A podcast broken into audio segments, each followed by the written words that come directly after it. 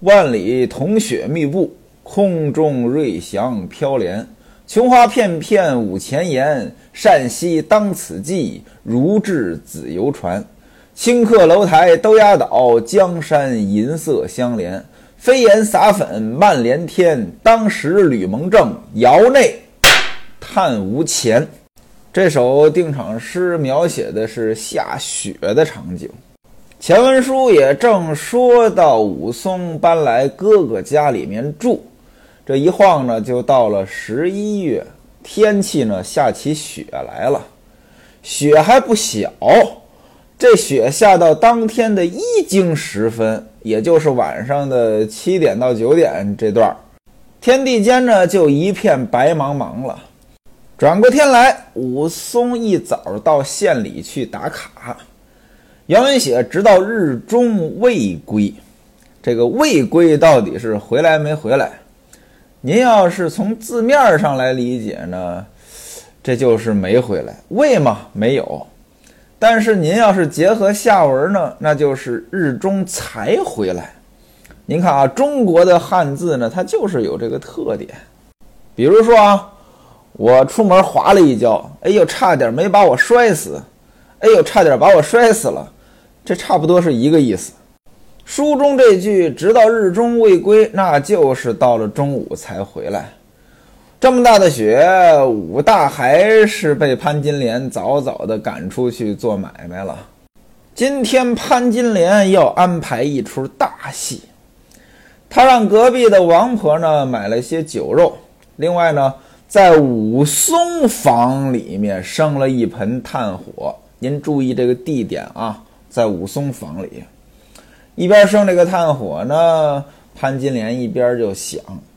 我今天好好撩他一撩，不怕他不动情。一切准备停当，潘金莲独自坐在帘下，就等武松。他是左等也不来呀，右等也不来，在这里焦急的守望。一会儿呢，武松从雪地里走来，潘金莲一见，那是喜上眉梢啊。赶紧撩开帘子，把武松迎进来，一个劲儿的是嘘寒问暖。武松呢，也是连连的说感谢嫂嫂挂念。一进门，武松先把毡笠脱了下来，毡笠就是戴在头上那个防雨呀、防雪呀这些东西。原文当中的“毡笠”二字后边有个儿，我跟您说过了，《金瓶梅》当中有很多的儿化音。如果按照儿化音呢，应该叫粘粒儿，但是呢，因为在我生长的生活当中呢，它没这个东西，我也不知道这东西该不该加儿化音。反正呢，我就给您念粘立了啊。他把粘立脱下来呢，潘金莲伸手就要去接，武松呢说这不麻烦嫂子您了，于是呢自己也把上边的雪掸下去挂在了墙上，紧接着呢就是把外衣脱了。就是身上的衲袄啊，这前文书咱们介绍过啊。今天呢，武松穿了一件绿色的衲袄。潘金莲就问说：“我等了一早上，叔叔怎么不回来吃早饭？”武松就说了：“说早上呢，正好遇见一个熟人请我吃饭，刚才又有人要找我喝酒，我不想去，就回来了。您注意啊，这里边呢有两码事儿。”第一码事儿呢是有人请武松吃早饭，武松就没回来吃早饭。第二件事呢，就是除了吃早饭，中午饭也有人请武松，但是武松呢不想去就回来了。潘金莲让武松烤火，武松呢也确实是冷，于是呢就把油靴脱了。那位说油靴是什么呀？就是雨鞋。咱们今天的雨鞋啊，您塑料的、橡胶的什么，它不漏水。过去它没这东西啊，怎么办呢？靴子外边刷一层桐油，这也就不漏水了。脱了油靴，换了一双袜子，穿上暖鞋，又搬了条凳子，在火盆边烤火。这个时候呢，潘金莲已经让莹儿偷偷的呢，把前门后门呢都关了。按理说呢，冬天大雪天儿，它冷，关上门呢，这不过分。但事情呢，就怕对比。武松来之前，潘金莲可是在帘子下边等武松的，那也就是说他是开着门的，不然武松走过来他是看不到的。另外呢，呃，武松回家了，你说前后门都关上，怕冷也行。可是书中还有一个细节，就是前门上了栓，用今天的话说，就是从里边反锁了，这就怪了。潘金莲把酒菜摆上，这就要吃。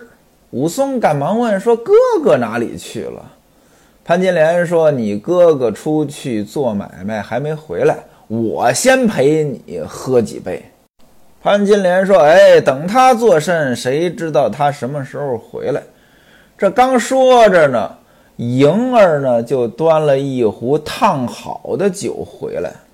武松一看呢，赶忙说：“让嫂子您费心了。”说着话，潘金莲呢也搬过来一条凳子，坐在火盆边，满满的斟了一杯酒，递给武松，说：“这杯干了。”武松接过去，一饮而尽。潘金莲又倒满了一杯，说：“天气这么冷，叔叔饮过成霜的盏儿，盏儿就是这个杯盏，成霜。”哎，这话就经琢磨了。表面看也没问题啊，再喝一杯。但是为什么要说成双的呢？武松呢还在那客气说：“嫂子你也喝。”然后接过这杯酒来呢，又是一饮而尽。武松也给潘金莲倒了一杯酒，潘金莲接过来呢，并没有喝完。原文写瞎了，一个口加一个甲，这个字儿念瞎，瞎了一口。其实就是小口的抿了一下，我记得在我老家的话呢叫咂了一口，可能我老家的话呢把字音念倒了。潘金莲呢就这么抿了一下呢，没全喝，但是呢给武松呢又倒满了。这时候呢作者描写了一下潘金莲现在的状态，原文写酥胸微露，云环半朵。酥胸微露这个词儿，大伙儿应该都能懂。用今天的话来说呢，就是露沟。云环半朵，朵下垂，云环就是过去女的呢那个环形的发髻。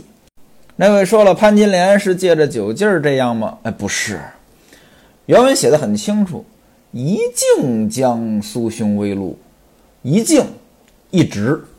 也就是说，武松进家门之前，潘金莲就这么打扮好了。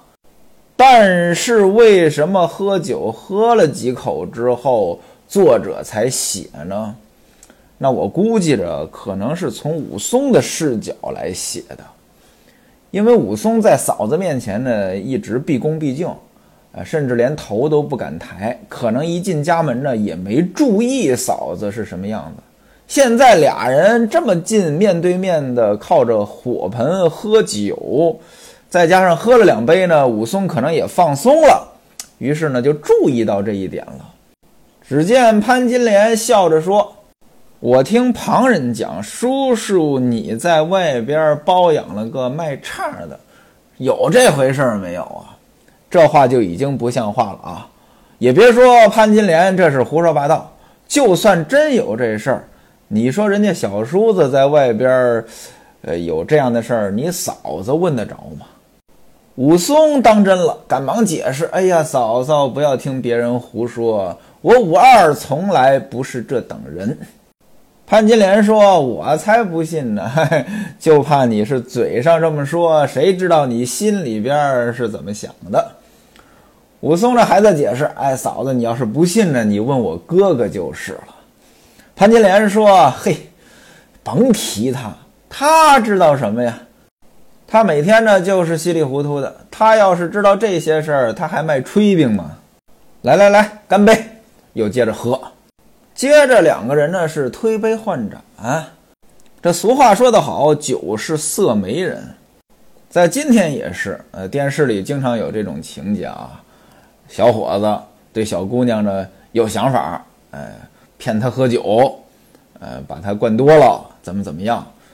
这个电视里经常有这种情节啊。我估计这现实生活当中呢也不少。那当然了，你说人家姑娘要是乐意，啊，借着这个酒呢，就假装自己喝多了，这个呢也就无可厚非。我记得之前看过《海底两万里》那个电影，那里边那女的呢就说，说女人被勾引是因为她不想让别人知道她是愿意的，所以很多的时候呢。这男女两情相悦呢，男的要主动一些，而女的呢，她就算愿意呢，她可能也不愿意表达，需要营造一些气氛。你说这时候两个人喝点酒没什么问题，但如果说女人不乐意，那我就奉劝各位年轻的小姐姐、小妹妹们，就少跟人家出去喝酒。今天潘金莲请武松喝酒呢。估计也是这个性质，只不过是女人撩男人。他想着这武松喝多了酒会不会原形毕露？但是他想多了呀，武松那是多大的酒量呢？啊，喝了这几杯呢，武松没什么事儿，潘金莲呢这时候有点按耐不住了。原文写呢是欲心如火。心里这欲望呀，像火一样，呼就烧起来了。这时候再说话，就更不着边了。哎呦，叔叔呀，你看我美不美？年轻不年轻？性感不性感？反正这些话呢，就是越来越不像话。就算武松他再不懂这些事儿，怎么着，武松也是闯荡江湖的人呀。怎么着也是个成年男子呀，二十八岁了，他也知道了这里边是什么意思了。原文写武松也知了八九分，那猜的就差不多了。但武松呢没理这茬呢，这头呢是越来越低。我不接这茬，假装不明白。这一壶酒喝完了，潘金莲呢起身呢再去烫一壶。房中只留下武松，他是怎么待着都不自在。您看啊，这个细节描写的挺好。武松一个人在房间之内拿那火筷子扒拉那火，这个就有点手足无措了啊。过了好一会儿，潘金莲又端了一壶酒回来，来到房间之内，他一只手呢拿着酒壶，另外一只手呢。在武松的身上捏了一下，说：“叔叔，你穿这么少，冷不冷？”这就开始动手动脚了啊，又升级了一步。武松本来就有点手足无措了，被他这么一弄呢，更加的窘迫了，也就不说话了。潘金莲一看武松不说话。于是呢，就把武松手里边这火筷子给抢过来了。他对武松说：“说你不会弄这个火，我来给你弄。只要一似火盆来热便好。您听这个词儿啊，只要一似火盆来热便好。言外之意呢，你要像这火盆一样热起来。”武松这时候更不自在了，还不说话。其实呢，事情进展到此处还是有回旋的余地的。毕竟呢，话没说破，也没有什么特别过分的举动。潘金莲这么多年的经历，察言观色，我觉得应该是会的。最起码的，你看武松一点回应都没有，你就应该收住了，看武松怎么表现。给了回应。你再进行下一步也不迟，但我估计着当时潘金莲应该是急不可耐了，所以呢也就没注意这一些，把事情往前边继续推。于是呢，这便是万劫不复啊！潘金莲拿过酒杯，倒满了一杯酒，自己呢喝了一小口，还剩下这么半杯酒。放在武松眼前，对武松说：“你若有心吃我这半盏残酒，你要是有这个意思，你把我喝过的这半杯酒喝了。”成年男女要是用同一个杯子喝酒喝水，这个东西意思就很明确了啊。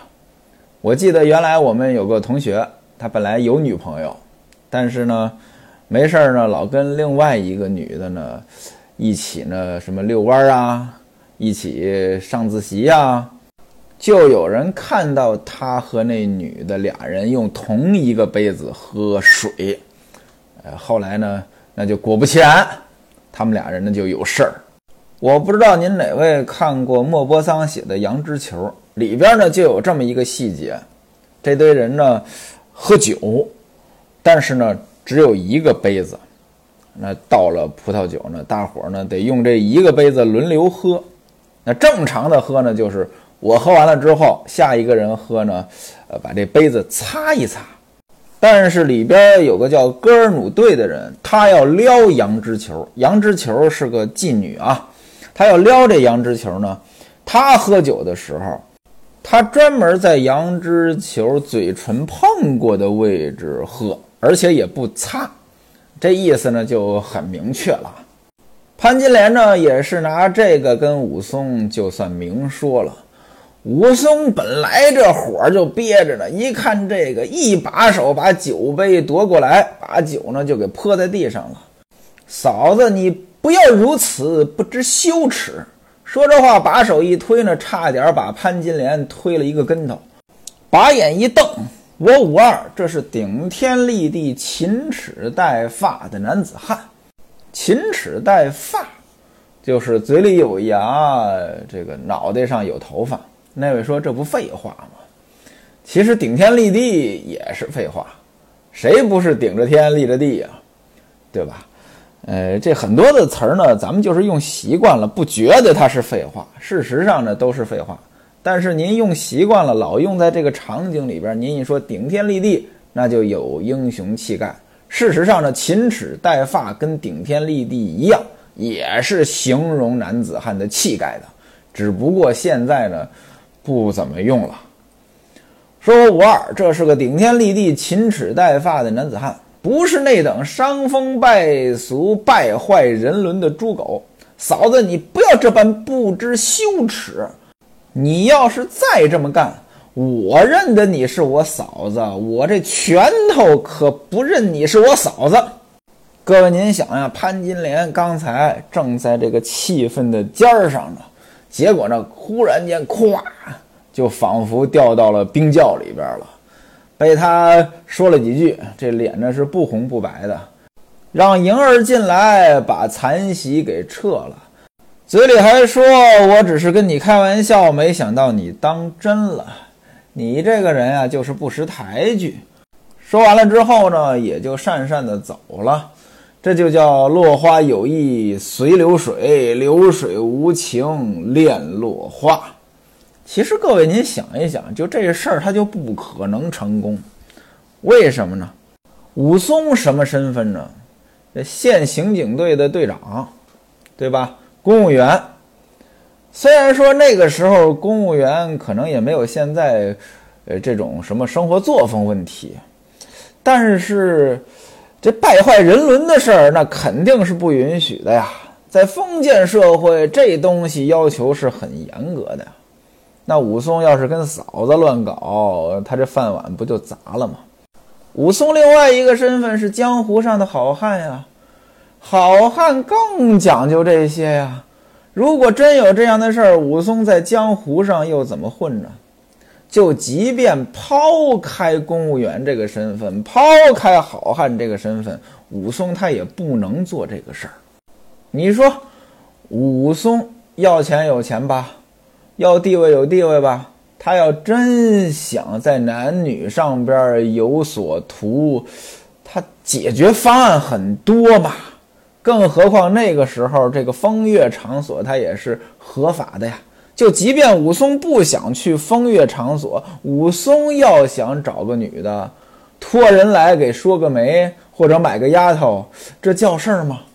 他无论如何也不可能跟潘金莲搞在一起，除非呢，他跟潘金莲是真爱。但是各位您想一想啊，武松到了清河县才多久？住在他哥哥家才多久？认识潘金莲才多久？两个人又有这叔嫂的身份，呃，这怎么可能说萌生出来爱情这个东西呢？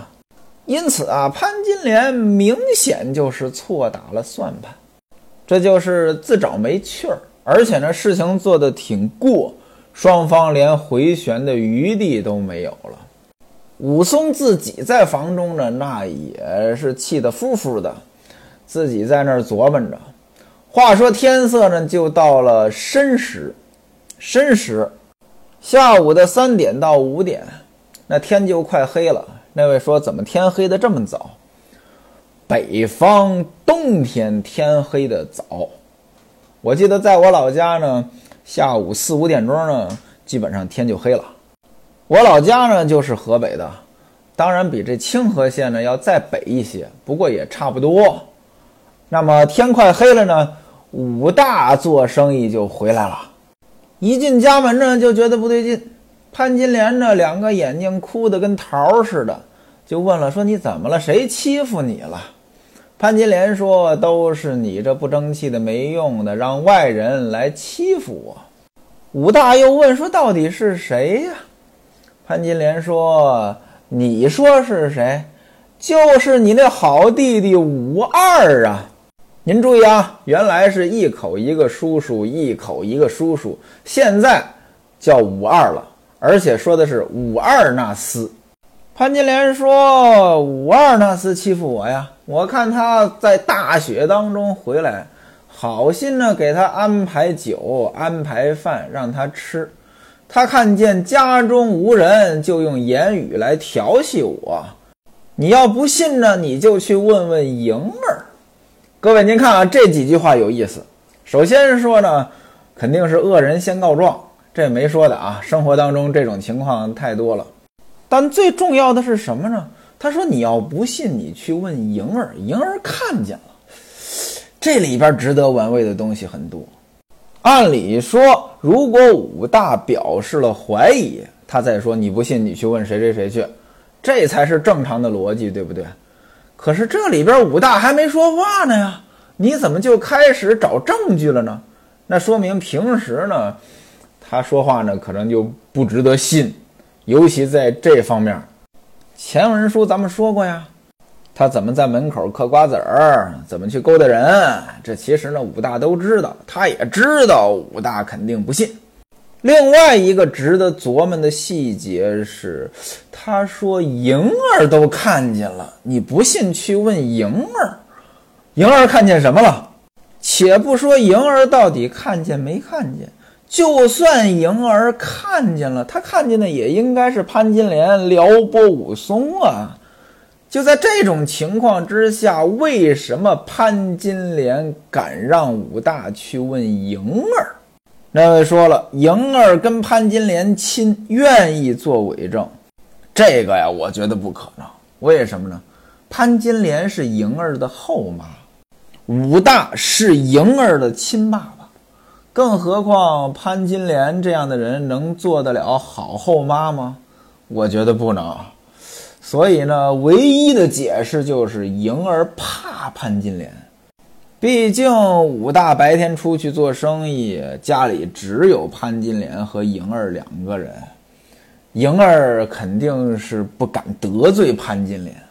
武大听潘金莲这么一说呢，他连问都没问，没去问莹儿，他直接就说：“我兄弟不是这样的人，他一向老实。”你呢也别这么大声吵吵了，如果邻居听见了，笑话咱。说这话呢，他就把潘金莲给撂在这儿了。武大来到了武二房中，兄弟，你吃饭没有？咱哥俩呢吃两口。武松呢这心里边这气儿还没消呢，一句话也不说，就在那儿琢磨。寻思了一会儿呢，武松呢就走出去了。武大呢赶紧叫说：“兄弟啊，你到哪里去？”武松呢，也是一句话都不说，只管一直往外走。武大一看呢，也挺纳闷儿，回到房中呢，问潘金莲说：“我叫他呢，他也不理我。我看他呢往县衙那方向走去了，哎，真不知道这到底是怎么回事。潘金莲一听，那就更来气了呀，啊，破口大骂，说你这个混账，这个你还看不明白吗？他没脸见你，他调戏我，他能有脸见你吗？所以他出去了。你不信啊？等一会儿他一定叫人来搬行李，他肯定不会在这儿住了。到时候我看你留不留他。武大说：“那他要真搬走了，咱不是让人笑话吗？”潘金莲说：“你这也太混蛋了吧！他调戏我不叫人笑话啊！你让他住咱家，要不然你和他过去啊！我不做这样的人，你干脆啊，咱俩离婚。”你给我一纸休书，你跟他过也就是了。那武大平时呢就挨潘金莲欺负，现在这个情景，他又敢说什么话呢？也就只好把嘴闭上不吭声。潘金莲呢没完没了的呢就在这数落武大，哪曾想武大正在这儿挨骂呢，武松回来了。不但回来了，还带着土兵。那位说武松要干什么呀？咱们下回再说。